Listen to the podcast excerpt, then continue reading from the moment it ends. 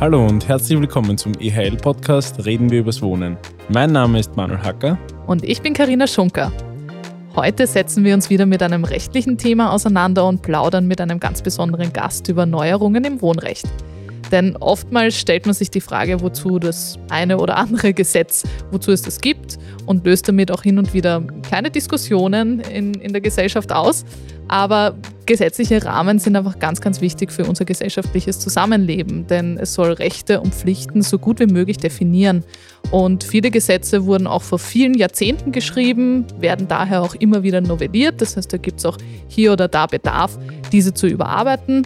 Und auch wir in der Immobilienbranche haben tagtäglich mit Gesetzen zu tun. Sowas wie Mietrechtsgesetz, Wohnungseigentumsgesetz, Richtwertmietengesetz, die Bauordnung, Maklergesetz und so weiter. Also da gibt es wirklich eine Vielzahl, die wir hier aufzählen können.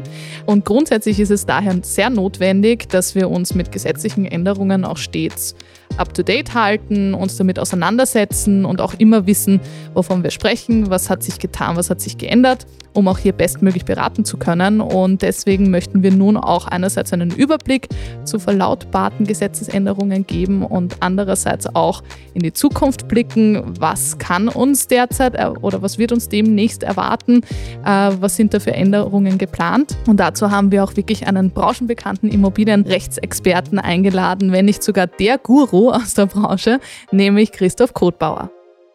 In diesem Sinne, lieber Christoph, herzlich willkommen bei uns im Podcast. Wir freuen uns wirklich sehr, dass du dir die Zeit nimmst und wir über diese spannenden Themen sprechen können. Also hallo. Hallo und vielen Dank für die Einladung. Vielen Dank fürs Kommen, lieber Christoph. Wir haben uns ja jetzt, äh, unsere treuen Hörer kennen es bereits, immer eine kleine Aufwärmrunde, ja. Aber bevor wir in die Aufwärmrunde gehen, wollen wir davor noch wissen, wer ist Christoph Kotbauer und ein bisschen mehr zu dir persönlich. Wie kamst du überhaupt dazu, was du jetzt und heute machst? Äh, wie ist dein Werdegang? Also vielleicht kannst du uns da davor, vor der Aufwärmrunde, ein bisschen was Näheres erzählen. Ja, ich bin äh, zum Immobilienrecht zufällig gekommen. Also ich glaube, das ist etwas, was die Biografie vieler Menschen äh, mhm. begleitet, dass es eher der Zufall war, denn äh, irgendeine Planung. Also ich ähm, habe Rechtswissenschaften studiert. Das habe ich aus Überzeugung gemacht, nicht bloß aus Verlegenheit heraus. Also das war schon eine sehr bewusste Entscheidung. Nur nach dem Studium stellt sich dann die Frage, was tut man? Mhm. Und äh, zu der Zeit, wo ich mein Studium beendet habe, waren die Jobaussichten für Juristen vor allem, da gender ich jetzt bewusst nicht, nicht besonders gut. Mhm. Beim öffentlichen Dienst hat man so da gerade äh, puncto Frauenquote nachgeholt. Okay. Also man mhm. war da ein bisschen als Mann im Hintertreffen. Beim Richter hat es auch nicht so gut ausgeschaut. Also da hat man dem Jahr auch relativ wenig äh, Stellen gesucht. Und äh, da ist man halt dankbar, irgendwas zu nehmen. Und es wollte halt der Zufall, dass es mich in die Wirtschaftskammer verschlagen hat und äh, dass ich dort eben auch in die Fachgruppe der Immobilienvermögenstreuhänder gekommen mhm. bin. Deshalb, weil ich auch in meiner Gerichtspraxis schon mit Immobiliensachen zu tun hatte ja, und so hat es einfach begonnen. Und äh, mhm. äh, ich bin es einfach gewöhnt, äh, wenn ich eine Aufgabe bekomme, die auch möglichst gut zu erfüllen. Das heißt, ich habe dann dadurch auch Interesse an der Materie entwickelt. Ja, und so hat sich dann äh, der weitere Verlauf ergeben. Also die Immobilie hat dich voll gepackt. Äh, ja, es hätte aber durchaus auch was anderes sein können. Also meine Berufsvorstellungen mhm. gingen eher in Richtung entweder Arbeitsrecht, das hätte mich sehr interessiert, oder auch Strafrecht aber da haben sich halt keine Betätigungsfelder okay. ergeben und so ist halt das Immobilienrecht geworden, ohne dass ich das jetzt bewusst angestrebt hätte. Ja, aber, aber ich bin froh, dass es so gekommen ist. Ich wollte gerade sagen, wir sind nämlich ja. auch sehr froh, dass du dich dafür entschlossen hast, weil du bist eben nicht mehr wegzudenken, gerade wenn es um Immobilienrechtsthemen geht. Ja, und auch immer sehr, sehr willkommen bei uns mit Schulungen. Wir haben eine super Kooperation mit dir und ähm, freuen uns, wenn du bei uns bist und unseren Mitarbeitern und uns viel beibringen kannst in dieser spannenden und umfangreichen Materie. Das freut mich sehr. Ähm, ich bin über diese Kooperation mit EHL Immobilien auch sehr glücklich und ja, das Wissensmanagement und das Vortragen und das Erklären und Beibringen, das ist halt irgendwie die Quintessenz meiner Tätigkeit und das muss man schon auch gern machen. Ja, also das eine ist das fachliche Interesse und das andere ist halt dann schon auch die, die Lust äh, am Unterrichten oder Vortragen. Kleine persönliche Anekdote, ich komme aus einer Lehrerfamilie, also in meiner Verwandtschaft wimmelt es vor Lehrern und irgendwie habe ich halt nicht den Mut gehabt, auch die klassische Lehrerlaufbahn zu ergreifen. Ich wollte mich da halt schon irgendwie distanzieren. Und das ist dann halt so eine Art Treppenwitz, dass ich dann halt auf andere mhm. Art und Weise dann doch auch zum Lehrer geworden bin. Das stimmt. Nein, aber man sieht auch, dass es dir wirklich Freude macht. Genau. Und wir können immer sehr viel mitnehmen und das sagt, glaube ich, schon einiges aus. Also. Das ist schön, wenn es gelingt. Ja, Ob es gelingt oder nicht, das können ohnehin nur die Teilnehmerinnen und Teilnehmer beurteilen, aber man versucht es halt, und das ist auch der Anspruch, diese doch sehr komplizierten Themen so rüberzubringen, dass dann noch was hängen bleibt oder dass jeder auch die Möglichkeit hat, sich selber ein Gedankengebäude zurecht zu basteln. Das ist halt sehr wichtig. Ja? Also man muss wirklich einmal vom Grund weg was entwickeln und mhm. äh, man braucht dann halt auch vielleicht ein bisschen eine plastische Vorstellung von all den Dingen. Wenn man sich einmal dieses virtuelle, gedankliche Gebäude zusammengebaut hat, dann kann man halt die einzelnen Räume auch mit detaillierteren Inhalten befüllen. Das ist halt so ungefähr meine Idealvorstellung von dem, wie mhm. sich Wissen aneignet. Nicht mit den Details beginnen, sondern mit den grundlegenden Dingen. Ja. Sehr schön bildlich ausgesprochen. also ich glaube, das ist für unsere Hörer jetzt so über den Podcast auch immer ganz, ganz wesentlich, dass man eine gute Vorstellung davon hat, in welche Richtung es geht. Und deswegen starten wir jetzt, lieber Manuel, in genau. die Aufwärmrunde. Du wolltest einfach schon vorauslaufen äh, und voranschreiten, aber jetzt darfst du. Ich glaube, der Christoph ist zwar schon sehr, sehr gut aufgewärmt, also so viel wie er jetzt schon preisgegeben hat, aber wir werden jetzt doch noch ein bisschen ins Privatere gehen. Gerne, gerne. Um, und haben ein paar Entweder-Oder-Fragen vorbereitet. Und die erste wäre gleich Hemd oder T-Shirt? T-Shirt. T-Shirt. Obwohl Ganz du hier eindeutig. im Hemd sitzt. Obwohl ich jetzt im Hemd da sitze, aber das ist halt meine Dienstkleidung, ja. aber privat wird man mich selten im Hemd finden. Mhm. Privat dann eher Ski- oder Strandurlaub? Skiurlaub weniger wegen des Skifahrens als wegen der, der Berge. Also, mhm. ja, ich mich sehr gerne aufhalte. Das Skifahren mache ich ganz gern mit den Kindern. Selber bin ich eher so dem Ausdauersport äh, verschrieben okay. und dann gehe ich lieber langlaufen als Skifahren. Mhm. Okay. Süß oder salzig? Wenn ich mich entscheiden muss, beides zu seiner Zeit ist natürlich durchaus willkommen, in letzter Konsequenz salzig. Okay. Ein Achtel oder ein Seital beim Skifahren oder nach dem Skifahren? Ich wohne in Strebersdorf. Ich bin okay. ein begeisterter Heurigengeher. Das heißt, es wird im Zweifel das Achtel sein, wobei man schon sagen muss, es gibt halt schon Spezialitäten, insbesondere aus der Wiener Küche, die sich ohne Bier nicht ausgehen. Ja? Also zum Gulasch gibt es halt das Bier und zu anderen Speisen, aber wie gesagt, auch hier im Zweifelsfall der Wein, den Achtel. ich bevorzuge. Das Achtel, aber es kann auch ein Viertel sein. Beim Weintrinken hörst du da lieber Musik oder spielst du es gern selber auf einem Instrument? Ich bin ein ähm, passiver Konsument von Musik, äh, selber okay. musizieren. Das ist mir nicht in die Wiege gelegt worden und ich habe das leider Gottes auch nicht kultiviert. Also das einzige Instrument, das ich spiele, ist dann halt der, der CD-Player oder, oder halt äh, irgendein anderes Ding, das Musik macht. Sehr gut, da freuen sich die Nachbarn. äh, wenn oder die Wohnung gut isoliert ist, nein. Also ich verstehe mich so weit im, im Griff zu halten, dass es ja. nicht zu laut wird, sagen ja. wir so. Land oder Stadt? Du hast jetzt gesagt, Strebersdorf, das ist schon. Und das ist auch meine Antwort, ja. äh, Stadtrand. Ja? Okay. Also ich bin auch ein begeisterter Wiener, also insofern muss ich Stadt sagen, aber der Stadtrand, der hat halt seine Vorzüge, man wohnt ja doch schon im Grünen ja. und kann aber dann doch auch noch die Annehmlichkeiten des Stadtlebens genießen. Ich bin mitten in der Stadt aufgewachsen und im Laufe meines Lebens bin ich immer weiter an den Stadtrand gerückt und dort, wo ich jetzt bin, bin ich glücklich und daher Stadt, aber eben nicht unbedingt im Zentrum. Vorspeise, Nachspeise? Nein, wir waren schon bei süß und salzig, also jetzt. Wäre es inkonsequent, wenn ich Nachspeise sage, aber es ist interessanterweise so, dass ich ähm, an der Vorspeise oft vorbeigehe, wenn ich weiß, wie groß die Hauptspeise ist und dann habe ich die Option, eventuell noch eine Nachspeise zu bestellen. Das ist, das ist gute gen Strategie. Genau meine ähm, Meinung. Also da finde ich mich wieder. Bist du eher ein Früh- oder eher ein Spätaufsteher? Ein Frühaufsteher, das hat sich auch im Laufe meines Lebens so entwickelt. Ich hätte die Antwort vor 20 Jahren vielleicht noch in eine andere Richtung gegeben, aber auch familiär bedingt ja. und auch aufgrund diverser privater Interessen in Richtung Sport gehen, Frühaufsteher. Mhm. Auto oder Fahrrad? Fahrrad. Okay, weil wir bei den sportlichen, du auch mit dem Fahrrad ins... Wobei ich das Fahrrad ja. nicht als Verkehrsmittel, okay. sondern nur als ja. Sportgerät nutze, aber ich habe für einen Mann ein bedeutsam und bemerkenswert distanziertes Verhältnis zu Autos. Ich kenne ja bei Autos nicht aus. Ja? Also ich kann über Automarken und Typen überhaupt nicht mitreden, weil es mich sowas von nicht interessiert. Das ist ganz abenteuerlich. Okay. Und ja. in der mhm. Stadt mhm. braucht man es auch nicht. Braucht man es auch nicht wirklich. Also ich bin sehr gerne öffentlich unterwegs. Ja. Mhm. MRG oder WEG ist die abschließende Frage. WEG. Ja. Ist für mich systematischer, ist für mich äh, strukturierter, beinhaltet in letzter Konsequenz auch die spannenderen Fragen und ist wohl auch das zukunftsträchtigere Thema. Ne? Es wird ja. halt im Laufe der Zeit immer mehr mhm. Wohnungseigentum geben.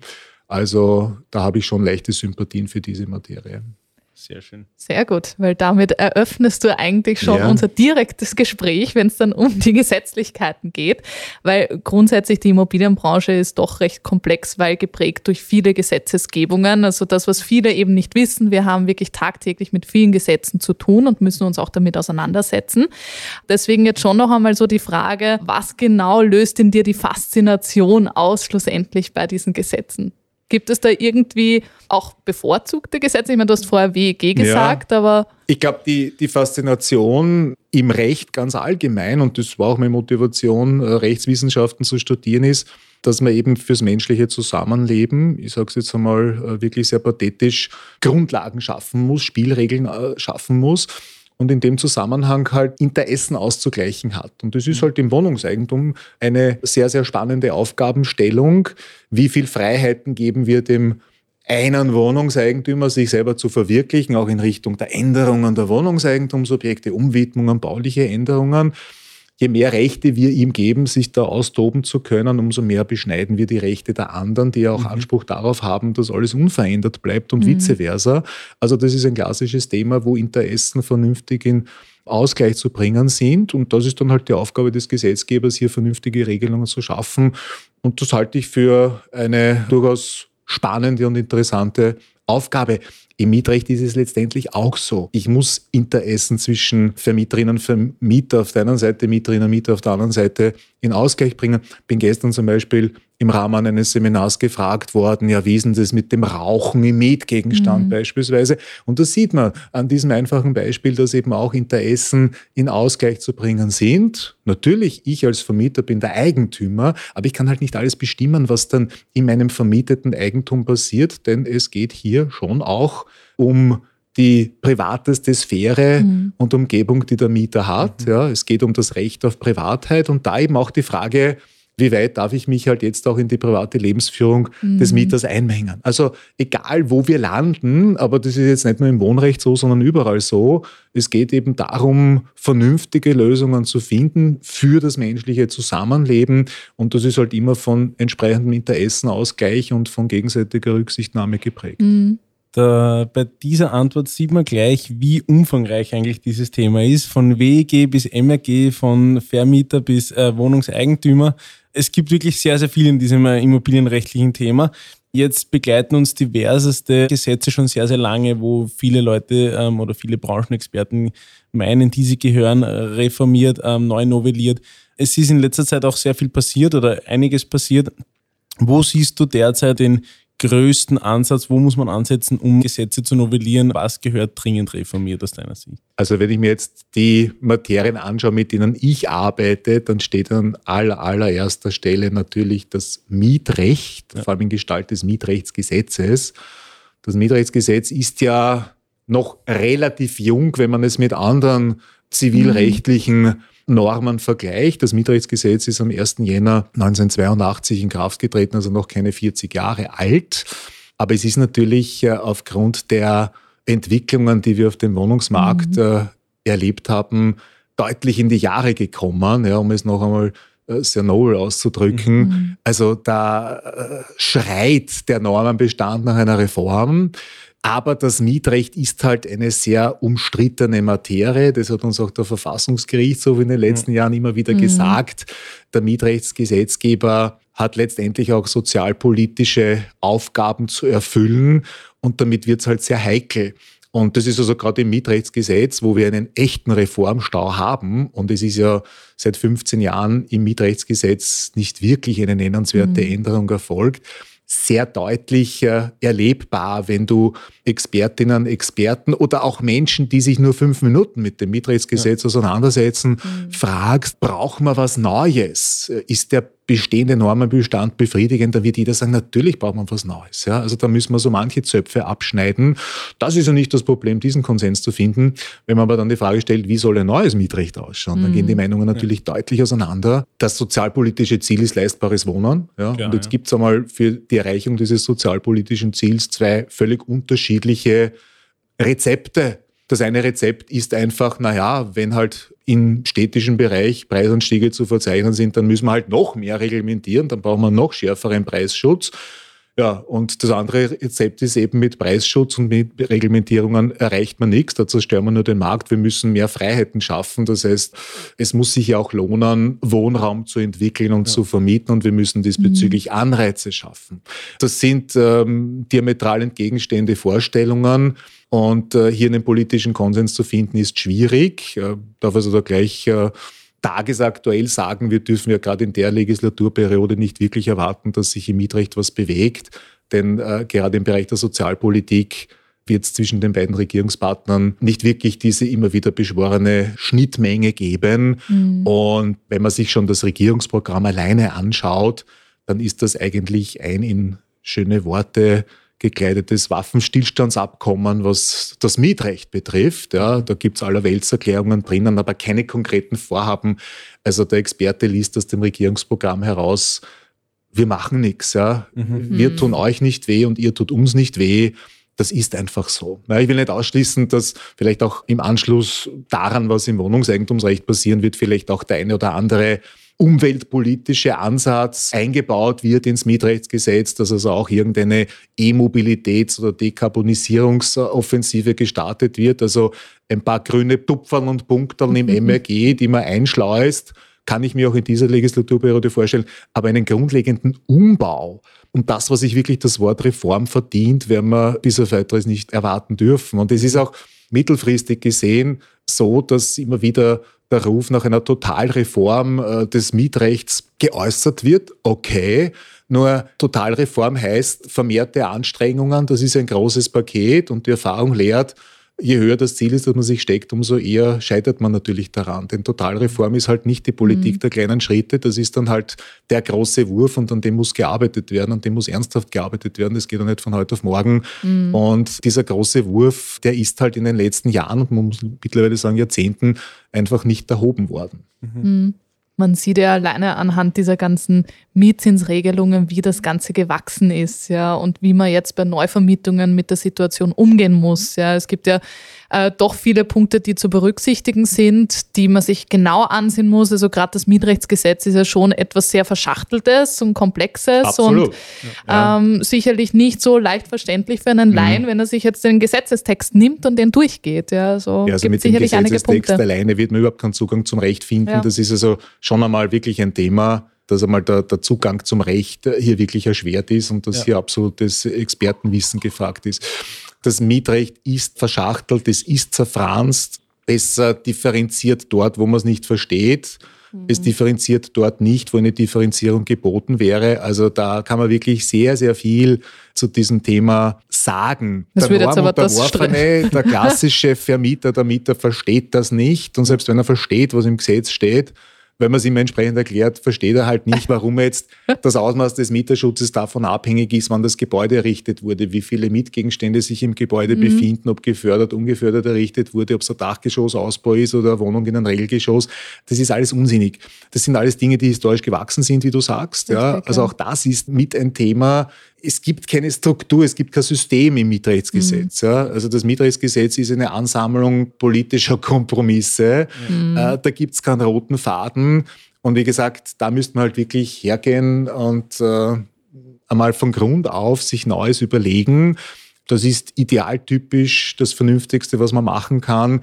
Realpolitisch, aber ziemlich unrealistisch. Mhm. Das muss man natürlich auch ins Treffen führen. Ja. Also hier eben etwas, was zu hitzigen Diskussionen auslösen kann, auch sehr emotional auf der einen Seite und andererseits, ich glaube jetzt so unserem Podcast würde dieses Thema irrsinnig groß machen, wenn wir da jetzt in die Tiefe gehen, aber schon ja. einmal sehr gut vom Überblick. Vielen mhm. Dank dafür.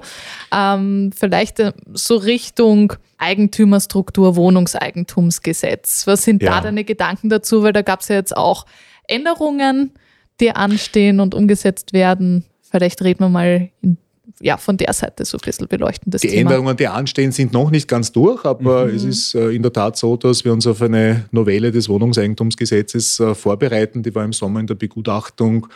Und es spricht vieles dafür, dass das jetzt im Herbst beschlossen wird und wie geplant am 1. Jänner des nächsten Jahres in Kraft treten wird eine Novelle, die überwiegend dem Thema Klimaschutz gewidmet ist. Das halte ich auch für grundvernünftig. Und ich sage, das ist auch der erste Schritt einer Entwicklung, mit der wir uns auch auseinandersetzen werden. Hier geht es einmal augenscheinlich und primär um E-Mobilität, aber auch um andere umweltpolitische Akzente. Aber es wird dann noch stärker in Richtung Dekarbonisierung gehen, es wird noch mhm. stärker in Richtung Nachhaltigkeit gehen. Da wird dem Vernehmen nach von der Bundesregierung in der Periode schon noch einiges vorbereitet werden. Und da werden wir schauen, wie weit diese Themen dann auch aufs Wohnrecht durchschlagen werden dem Wohnungseigentümer soll halt der Einbau von E-Ladestationen erleichtert werden, ohne das jetzt im Detail auszuführen.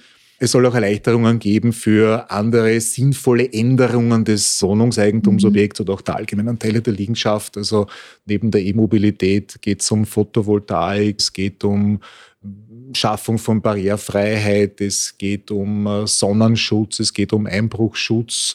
Das sind vernünftige Akzente, aber es wird das Recht nicht aus den Angeln gehoben. Da ist medial schon auch vieles falsch verbreitet worden. Daher darf ich das vielleicht kurz zurechtrücken. Dem Wohnungseigentümer werden solche Änderungen erleichtert, aber er ist nach wie vor auf die Zustimmung aller mhm. übrigen Miteigentümer angewiesen.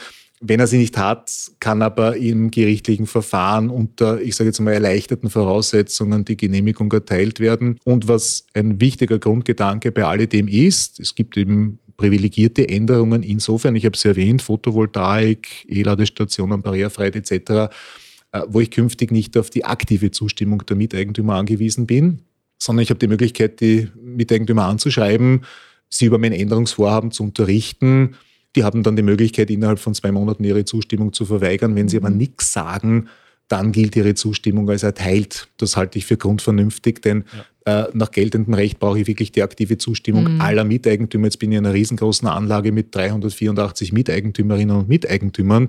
Also da die Zustimmung aller zu bekommen, dagegen ist Sisyphus zu beneiden. Ja? Also das ist ein Ding der Unmöglichkeit. Das heißt, hier muss ich das Gericht anrufen, obwohl sich dann im gerichtlichen Verfahren herausstellt, es hat eh niemand was dagegen. Aber es haben sie halt nicht alle artikuliert, weil sich manche mhm. einfach nicht artikulieren wollen oder es sind die Wohnungseigentümerinnen und Wohnungseigentümer über den gesamten Globus verstreut und ich habe keine Möglichkeit, sie zu erreichen. Also das sind sinnvolle Maßnahmen. Es wird damit auch ein bisschen Erziehungsarbeit geleistet äh, durch den Gesetzgeber, das sage ich auch, weil er den Wohnungseigentümern klargemacht wird, ihr müsst eure Rechte schon aktiv ausüben. Ja, ist nicht so, äh, mhm. dass, dass ihr nicht mitwirken müsst. Also wenn ihr glaubt, das Recht zu haben, einer Änderung zu widersprechen, dann müsst ihr euch auch artikulieren.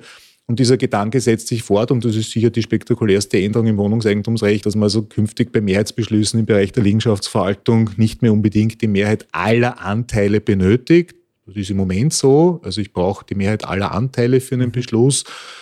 Unabhängig davon, wie viele Wohnungseigentümerinnen und Wohnungseigentümer sich an der Beschlussfassung beteiligen. Und in Zukunft soll es eben auch noch eine zweite Form der Mehrheitsfindung geben entweder die Mehrheit aller Anteile wie gehabt oder es kommt ein Beschluss mit einer Zweidrittelmehrheit mhm. zustande und diese zwei Drittel verkörpern auch ein Drittel aller Miteigentumsanteile. Das bedeutet, künftig können auch Beschlüsse ohne Mitwirkung der Mehrheit der Anteile zustande kommen. Ja, also ein Drittel, und es geht eindeutig aus, kann hier schon über die Geschicke der Eigentümergemeinschaft entscheiden.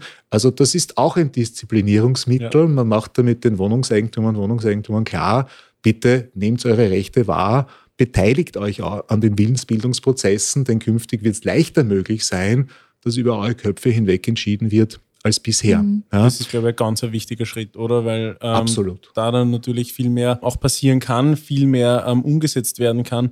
Und im Endeffekt ist es ja so, wenn jetzt ein Mehrheitseigentümer oder ein, ein Eigentümer, der einige Anteile besitzt oder viele Anteile besitzt und sich nie auf eine Eigentümerversammlung ja. klicken lässt, dadurch ja schon automatisch alles blockieren kann. Genau, ja. das ist der Punkt. Also ich halte das äh, durchaus für positiv, dass man einfach dadurch auch Motivation schafft, sich aktiv am Geschehen zu beteiligen dass man also diesem Konsumverhalten abschwört. Mhm. Ja, das ist halt ein Phänomen. Ja, es gibt halt viele, die sitzen in ihrer Bude und äh, beteiligen sich halt an gar nichts. Ja. Und die stehen aber dann dem Zustandekommen von Entscheidungen im Wege.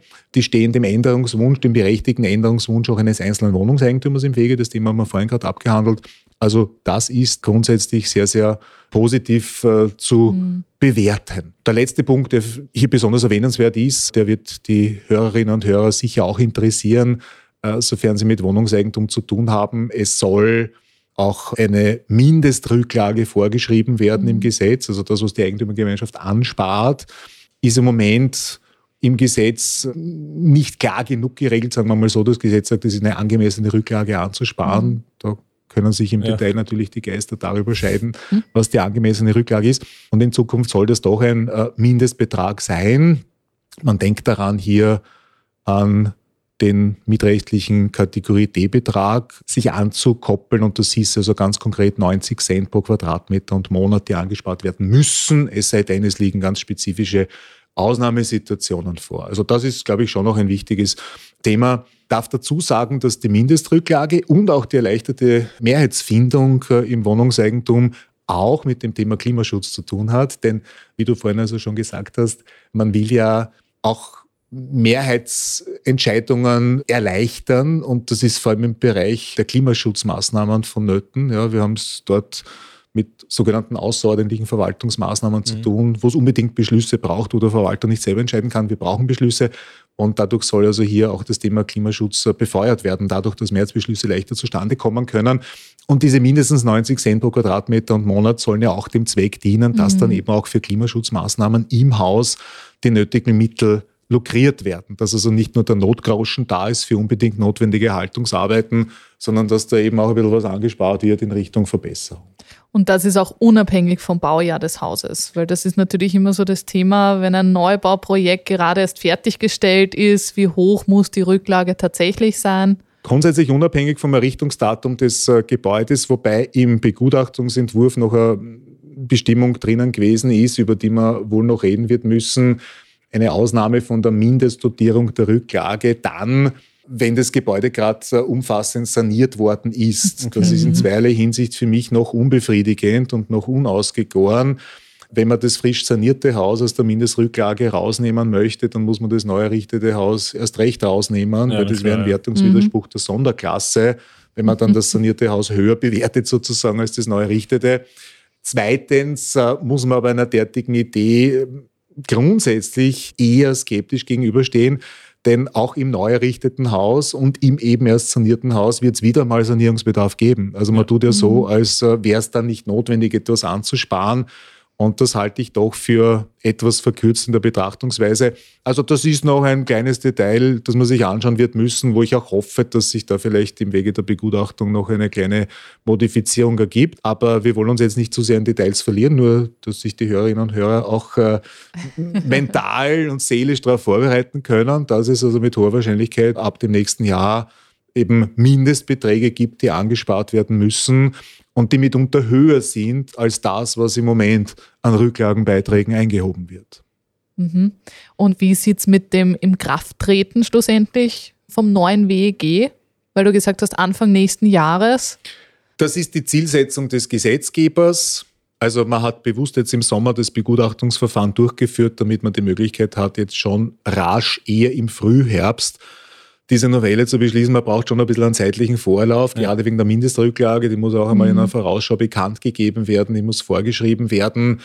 Also es wäre wünschenswert, wenn schon bald einmal nach Beendigung der Sommerpause des Parlaments die Novelle beschlossen wird, dass sie dann vielleicht Anfang bis spätestens Mitte Oktober auch im Bundesgesetzblatt steht. Das mhm. wäre meine Wunschvorstellung. Dann wäre ein Inkrafttreten am 1. Jänner 2022 durchaus realistisch. Aber ich kann es jetzt nicht versprechen. Es mhm. kann noch äh, Überraschungen im, im Gesetzeswertungsprozess geben, die darf man nicht ausschließen. Aber die Planungen sind grundsätzlich einmal gerichtet auf den 1. Jänner 2022. Also dann lassen wir uns noch überraschen, wie, in welchem Ausmaß und wann es schlussendlich dann da sein wird. Auf Überraschungen muss man immer vorbereiten. Ja, genau. Also genau. Aber es ist natürlich sehr spannend. Also das ist gleichzeitig äh, ein Riesenschritt meines Erachtens jetzt in eine klimafreundlichere Zukunft, weil natürlich da Geld angespart wird, um diese grünen Investitionen möglich zu machen und die Eigentümer nicht dazu zu zwingen. Ja. Richtig, das ist einmal ein erster Schritt. Wie gesagt, hier hat man mal Akzente gesetzt. Ich wiederhole noch einmal, E-Mobilität ist ganz gezielt angesprochen, Photovoltaik, Barrierefreiheit sowieso, das ist jetzt abseits des Klimaschutzes, aber natürlich auch ein sehr wichtiges Ziel, ja. das äh, umgesetzt werden muss. Und es wird noch weitere Initiativen und Maßnahmen geben. Wie gesagt, im Herbst wird da Richtung Dekarbonisierung einmal von der Bundesregierung was angedacht werden. Und das wird sich dann auch irgendwo im Wohnrecht verankern, ja, wenn wir schauen, was da kommt und wann es kommt. Also das ist einmal der Beginn eines Prozesses, der wichtig ist.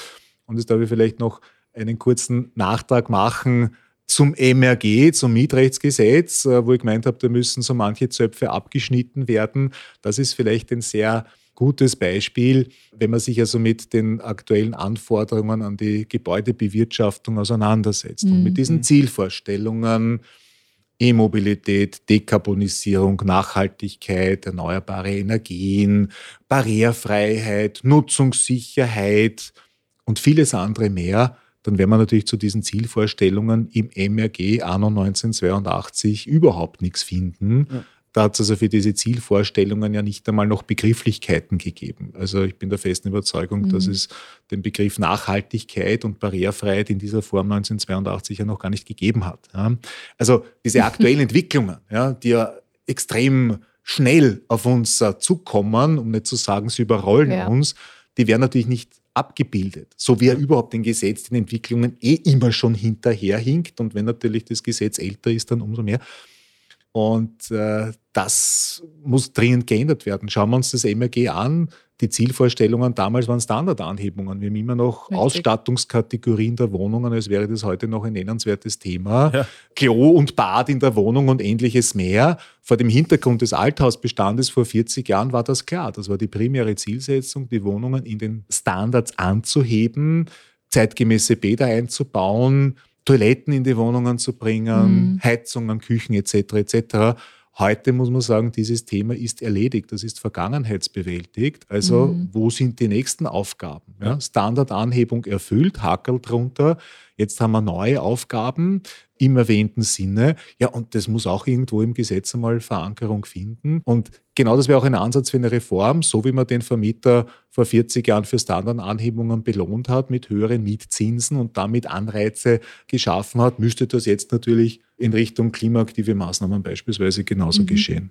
Ganz ein wichtiger Punkt, ja. Vor allem muss man halt auch sagen, dass durch die Bauordnung ja eh schon sehr viel auch aufgrund der Standardanhebung äh, abgedeckt ist. Also alles, wenn man neu baut, ähm, hat ja diese Standards schon implementiert. Bei Neuerrichtung ja. sowieso. Ne? Es geht ja. um den Althausbestand, ja. aber noch einmal, mhm. äh, das, das Thema ist Geschichte. Ja. Mhm. Ihr seid ja noch sehr jung, aber ich bin ja glücklicherweise oder leider schon, schon länger auf der Welt. Also ich kann mich ja noch ganz genau an die an die Wohnverhältnisse in den weiß ich nicht, späten 70er, frühen 80er Jahren in Wien erinnern. Und da war natürlich Substandard noch ein ganz äh, repräsentatives Thema im Altbau.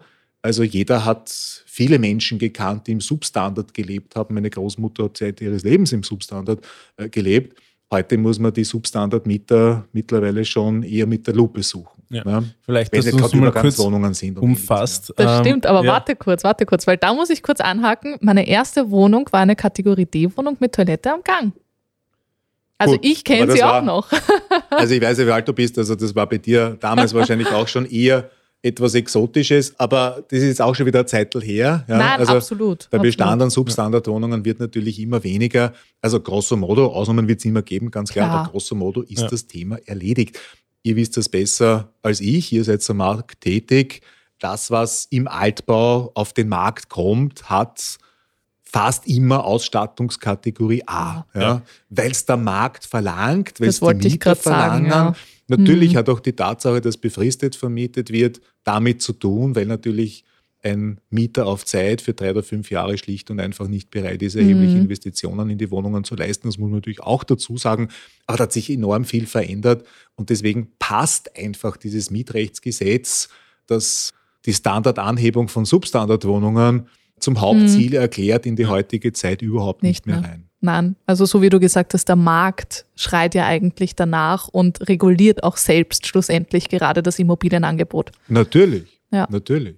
Gut, aber ansonsten, Christoph, du hast doch gemeint, es gab auch sehr spannende Entscheidungen.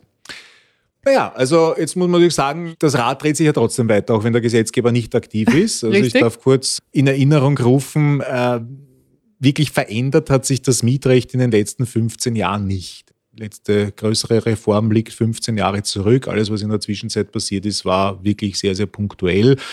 Man darf aber nicht vergessen, dass natürlich ein gewisses Maß an Rechtsentwicklung auch durch die Rechtsprechung mhm. passiert. Mhm. Und das ist sehr spannend. Erstens einmal, dass auch ohne Gesetzesänderung die Entscheidungen des obersten Gerichtshofs nicht abreißen. Ja, also es gibt jedes Jahr eine unüberschaubare Zahl an höchstgerichtlichen Entscheidungen zum Mietrecht und zum Wohnungseigentumsrecht etc. etc. Also das ist ein Perpetuum mobile.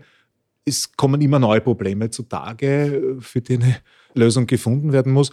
Und äh, was ich also hier Rahmen dieses Podcasts auch noch ansprechen möchte, ist schon, dass man sich also in der Rechtsprechung im Mietrecht mehr und mehr auch der konsumentenschutzrechtlichen Zusammenhänge besinnt. Ja. Also das ist schon etwas, was Vermieterinnen und Vermieter im Laufe der Zeit auch erst in irgendeiner Form verinnerlichen mussten. Es gibt halt nicht nur den Mieterschutz mhm. auf der Grundlage des Mietrechtsgesetzes, es gibt auch den Verbraucherschutz auf der Grundlage des Konsumentenschutzgesetzes. Das heißt, Dinge, die nach dem MRG in Ordnung sind, müssen es konsumentenschutzrechtlich nicht sein und vice versa. Also wir müssen auf den Mieterschutz noch den Verbraucherschutz drauflegen und da hat es äh, gerade äh, vor kurzer Zeit eine sehr interessante Entscheidung gegeben, nämlich ist es zulässig, Wohnungsmieterinnen und Wohnungsmieter längere Zeit an den Mietvertrag zu binden. Ja, ich mhm. schließe ein unbefristetes Vertragsverhältnis mhm. ab und der Mieter, die Mieterin erklärt einen Kündigungsverzicht für drei oder fünf Jahre. Und mit dieser Frage hat sich bisher die mietrechtliche Rechtsprechung auseinandergesetzt und gesagt, ja, das ist kein Problem. Ja, also ein mhm. drei- oder fünfjähriger Kündigungsverzicht des Wohnungsmieters ist in Ordnung. Und jetzt kommt der oberste Gerichtshof daher und äh, sieht das Ganze vor konsumentenschutzrechtlichen Hintergrund. Es gibt mhm. im Konsumentenschutzgesetz eine Bestimmung, die eben sagt, äh, eine Bindung des äh, Konsumenten, des Verbrauchers an ein Vertragsverhältnis für unzumutbar lange Zeit ist halt nicht zulässig und daher wäre eine derartige vertragliche Vereinbarung unwirksam und erklärt, dass eben ein so langer Kündigungsverzicht des Wohnungsmieters für drei bis fünf Jahre sich einfach aus konsumentenschutzrechtlichen Gründen nicht ausgeht. Also eine sehr, sehr interessante mhm. Entwicklung. Der oberste Gerichtshof erklärt, das, was bisher ausjudiziert wurde, steht dazu nicht im Widerspruch, denn bislang hat sich der oberste Gerichtshof nur mietrechtlich angeschaut. Mhm. Also es mhm. ist auf diesen konsumentenschutzrechtlichen Aspekt nie eingegangen worden und jetzt eine im Prinzip konträre Entscheidung vor dem Hintergrund einer anderen rechtlichen Bestimmung. Und das ist schon etwas, was beispielsweise die Vertragspraxis sehr deutlich verändern wird, denn ich weiß es, dass bei vielen unbefristeten Wohnungsmietverträgen ein derartiger Kündigungsverzicht vereinbart wird, mhm. damit sich halt die Investition des Vermieters für die Adaptierung des Mietgegenstandes lohnt, wie auch immer, aber das wird man vergessen können. Bei befristeten Mietverträgen ist das kein Thema, denn ähm, befristeter Wohnungsmietvertrag muss zwar in der Voll- und Teilanwendung für mindestens drei Jahre abgeschlossen werden. Befristung heißt ja eigentlich auch Bindung, zeitliche ja. Bindung ans Vertragsverhältnis, aber hier gibt es ein spezielles Kündigungsrecht des Mieters, sobald mhm. ein Jahr verstrichen ist. Und genau das war der Anknüpfungspunkt. Wenn der befristete Mieter schon nach einem Jahr raus darf, darf es der Unbefristete auch. Mietrechtliche Rechtsprechung hat bisher gesagt, nein, den Unbefristeten kann man länger binden. Also dieses Kündigungsrecht gilt analog für unbefristete mhm. Vertragsverhältnisse mhm. nicht, weil der unbefristete Vertrag halt mehr wert ist als der befristete. Mhm. Der befristete darf raus, weil der darf sich was Besseres finden. Ja, der ist noch nicht wohnversorgt endgültig, ja. weil er keinen Kündigungsschutz hat. Der darf sich was Besseres finden, daher darf er kündigen. Der unbefristete, der ist schon am Ziel seiner Träume, der darf sich länger binden. Und von der Rechtsprechung ist aber nichts mehr übergeblieben, mhm. weil konsumentenschutzrechtlich geht es einfach nicht. Also das ist, glaube ich, schon etwas, was man mitnehmen kann. Ein Wohnungsmieter, sofern es ein Unternehmer-Verbrauchergeschäft ist, also der Vermieter auch äh, Unternehmereigenschaft hat, kann sich nicht für drei oder fünf Jahre an den Mietvertrag binden. Das ist unzulässig. Aber zwei Jahre? Ja, das würde ich sagen. Also wo da die Grenze nach unten besteht, äh, das äh, müsste definiert. man ausloten und ausreizen, mhm. aber ich äh, würde die zwei Jahre auch noch als riskant bezeichnen. Okay. Also ein Jahr, okay, lasse ich mir noch einreden, aber das ist eine gefühlsmäßige Einschätzung, ja. man müsste darauf ankommen lassen. Aber das wäre auch ein Kündigungsverzicht für einen Zeitraum, der jetzt wirtschaftlich dem Vermieter mhm. auch kaum was bringt. Ne? Ja. Nennenswert sind drei oder fünf Jahre.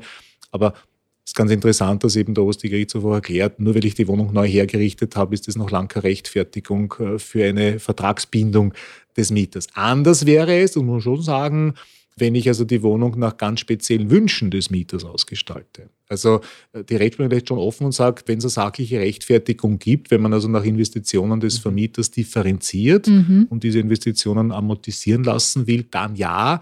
Aber die bloße Sanierung, die praktisch bei jeder Vermietung notwendig ist oder auch am Markt nachgefragt wird, die ist es nicht. Wenn ich aber aufgrund irgendeines Spezialwunsches den Mietgegenstand speziell ausgestalte, dann wäre allenfalls eine längere Vertragsbindung im Wege eines Kündigungsverzichts mhm. zulässig, sonst aber nicht. Also das ist schon Neuland, das wir hier beschreiten. Also wenn man jetzt vom klassischen Ausmalen nach einem Mieter spricht, dann nicht. Aber Genauso wenn man sich erwartet, bitte das Badezimmer einmal komplett neu überarbeiten, damit es mir gefällt, dann wäre es schon wieder was anderes. Naja, ich bin auch bei einer kompletten Erneuerung des Badezimmers noch skeptisch, mhm. weil das auch eine Veränderung mit objektivem Nutzen ist. Mhm. Also ich gehe eher jetzt von Spezialwünschen Wünschen des Mieters okay. aus, also jetzt überzeichnet formuliert. Der Mieter wünscht sich, dass das äh, Badezimmer lila verfließt wird und ja. dass die Wohnung grün ausgemalt wird, wie mhm. auch immer.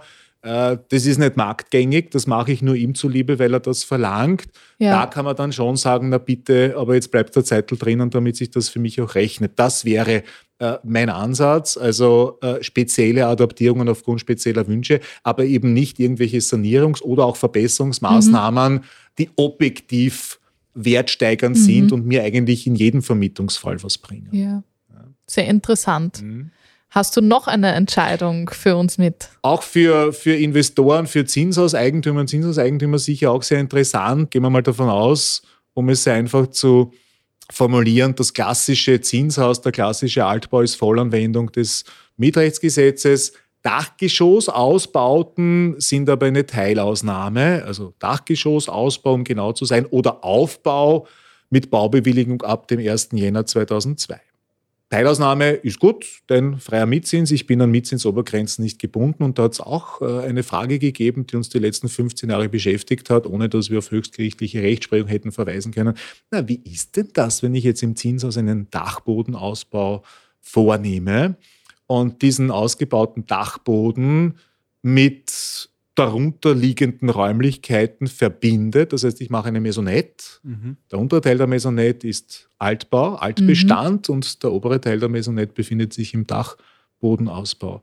Und da gab es schon auch das Auslegungsmodell, und das war immerhin auch eine Feststellung des Justizausschusses im Parlament, dass es bei dieser Verbindung von äh, neu mit alt auf das Überwiegen der Nutzfläche ankommen solle. Das heißt, okay. ist das oben größer, dann haben wir mhm. Teilausnahme, dann haben wir freie Mietzinsbildung. Ist das unten größer, dann bleiben wir in der Vollanwendung und haben den Preisschutz. Mhm. Und der oberste Gerichtshof hat das jetzt ausjudiziert und sieht das deutlich strenger und sagt, nein, liebe Freunde, wenn ihr alt und neu verbindet, dann kann auch das oben größer sein als das unten. Ihr habt damit keine Neuerrichtung des Mietgegenstandes vorgenommen, denn es hat schon einen Mietgegenstand gegeben, mhm. den man lediglich erweitert hat. Ja? Also damit man die Teilausnahme in Anspruch nehmen kann, muss wirklich der gesamte Mietgegenstand neu errichtet worden sein. Und das ist bei dieser Zusammenlegung von Altbestand mit Dachbodenausbauten gerade nicht der Fall. Ja. Also auch durchaus interessant, dass eine Zweifelsfrage, die uns seit 15 Jahren und mehr begleitet, zu der es auch unterschiedliche rechtliche Ansichten gegeben hat, halt jetzt schon auch einer höchstgerichtlichen Rechtsprechung mhm. zugeführt wurde. Spannend. Also sehr streng. Sehr streng, aber das ist auch ein Auslegungsprinzip, das man ganz generell vorantreibt.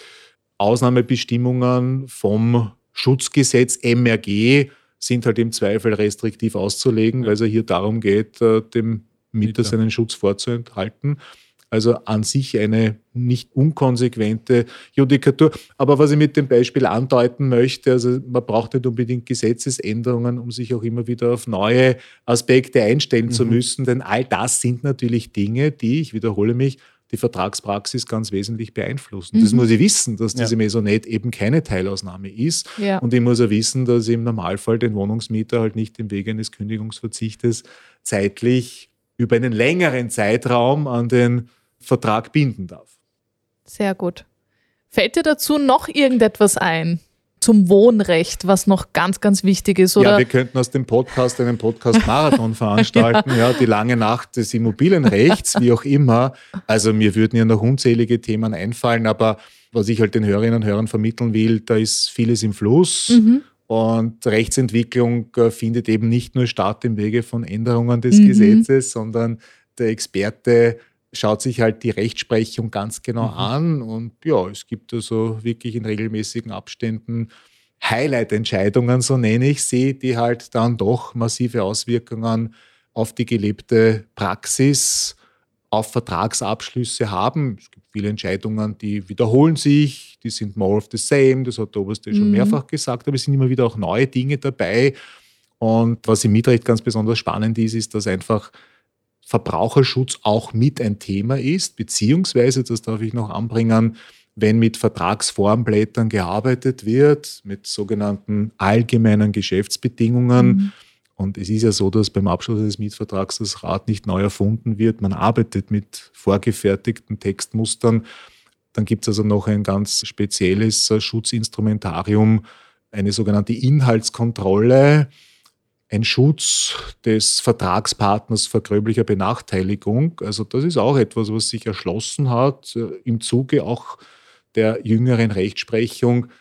Nicht alles, was nach zwingendem Recht noch vereinbart werden darf und gerade noch vereinbart werden darf mhm. und zwingenden Rechtsvorschriften nicht widerspricht, ist dann am Ende des Tages auch wirklich durchsetzbar, weil man bei der Verwendung von Vertragsformblättern halt dem Verwender dieser Vertragsformblätter, und das ist in unserem Fall der Vermieter, unterstellt, natürlich seine Vertragsmacht auszunützen zulasten des Mieters. Also prüft mhm. man den Vertrag nicht nur dahingehend, wie weit sich darin gesetzwidrige oder sittenwidrige Bestimmungen befinden, sondern man prüft eben auch, ob äh, unter Berücksichtigung aller Umstände des Falls hier eine gröbliche Benachteiligung stattfindet oder nicht. Und da gibt es ja ganz klassische Themen, die man also hier auch anbringen kann, die auch medial breitgetreten wurden ein generelles Haustierverbot beispielsweise, mhm. das gröblich benachteiligend ja. ist, weil generelles Haustierverbot heißt, ich darf auch keinen, keinen Goldfisch und keine, keine Schildkröte im Terrarium halten. Mhm. Und da muss man der Vermieter mal erklären, was er gegen derartige Haustiere hat. Die Ausmalverpflichtung, ja, die mhm. Verpflichtung des Mieters bei Beendigung des Mietverhältnisses, den Mietgegenstand neu ausgemalt zurückzustellen und ähnliches mehr. Also das sind alles Klauseln, die man jahrzehntelang in den Mietverträgen verwendet hat auch immer unter Hinweis darauf, dass sie ja nicht gegen irgendwelche zwingenden Normen verstoßen. Das tun sie auch nicht. Mhm. Aber sie sind dann doch gröblich benachteiligend, weil es äh, für diese Regelungen, die man vertraglich schaffen möchte, schlicht und einfach keine sachliche Rechtfertigung mhm. gibt. Und um das abzuschließen, du hast zu Beginn das mit dem Rauchen in der Wohnung angesprochen das fällt sich auch wieder in so eine Regelung hinein. Also das, das, ist völlig richtig. Also das kann man durchaus so sehen, dass man ein Rauchverbot dann im eben erst gesagten Sinne auch als gröblich benachteiligend qualifizieren könnte. Wie gesagt, da gibt es noch keine Rechtsprechung. Es gibt aber nachbarrechtliche Rechtsprechung und die ist sehr ausgewogen. Also da muss man der Rechtsprechung gratulieren, dass sie gerade bei dieser sehr konfliktträchtigen Angelegenheit, wie schaut es mit dem Rauchen aus, versucht auch einen vernünftigen Mittelweg zu gehen. Ich habe mhm. darauf gehofft und es hat sich dann auch bewahrheitet. Also man versucht auch hier, und damit sind wir, da können wir den Kreis schließen am Anfang unseres Gesprächs, wir sind auch hier dabei, Interessen auszugleichen. Es ist eben so, es gibt weder das Recht, äh, ohne Rücksicht auf Verluste immer und überall rauchen zu können und zu dürfen genauso wenig wie der Dschihad gegen alles, was äh, raucht, in irgendeiner Form gerechtfertigt ist. Also leben und leben lassen, mhm. gegenseitiges Rücksichtnahmegebot. Das ist mhm. im Nachbarrecht ganz klar verankert und auf das wird es auch im Wohnrecht hinauslaufen. Ich werde mich nicht bis in den letzten Winkel der Wohnung in das Privatleben des Mieters einmengen können. So viel sei dazu gesagt. Auf der anderen Seite haben natürlich die anderen Hausbewohner auch Anrecht auf entsprechenden Schutz es äh, gibt überhaupt keinen Grund, warum man einem Mieter beispielsweise nicht im Stiegenhaus oder im Aufzug das Rauchen verbieten dürfte. Na, mhm. selbstverständlich, weil der hat auch kein Interesse, just in dem Moment, wo er das Haus verlässt, unbedingt rauchen zu müssen. Er kann auf der Straße rauchen, er kann zu Hause rauchen. Dann kann es ihm umso mehr auf dem Weg dazwischen verbieten. Aber in der Wohnung selber wird es eben entsprechende Grenzen geben. Also wie gesagt, in letzter Konsequenz läuft immer alles auf diese Aufgabenstellung hinaus. Ich muss Interessen zum Ausgleich bringen. Und äh, da ist halt einerseits für den Gesetzgeber viel Augenmaß gefragt, letztlich aber dann auch für die Rechtsprechung. Damit runden wir das Thema eigentlich perfekt ab. Du hast es ja. schon gesagt, wir sind wieder am Anfang angekommen. Ja. Äh, sehr, sehr viele Informationen auf einmal.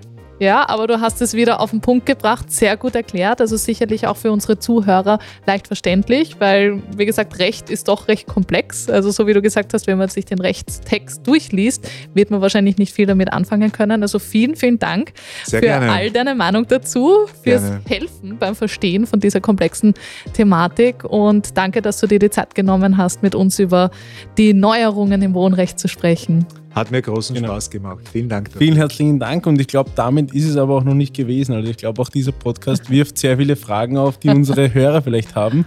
Und wenn ihr eine Frage habt zum Thema Immobilienrecht, dann schickt sie an uns. Vielleicht eignen sie sich ja für eine nächste Podcast-Folge oder wir leiten sie an Christoph weiter, dass der vielleicht kurz Stellung dazu nimmt, wenn es irgendwo wirklich dringlich brennt. Vielen herzlichen Dank fürs Zuhören und wir freuen uns auf euer Feedback und freuen uns auf die nächste Folge. Bis bald. Vielen Dank und bis bald.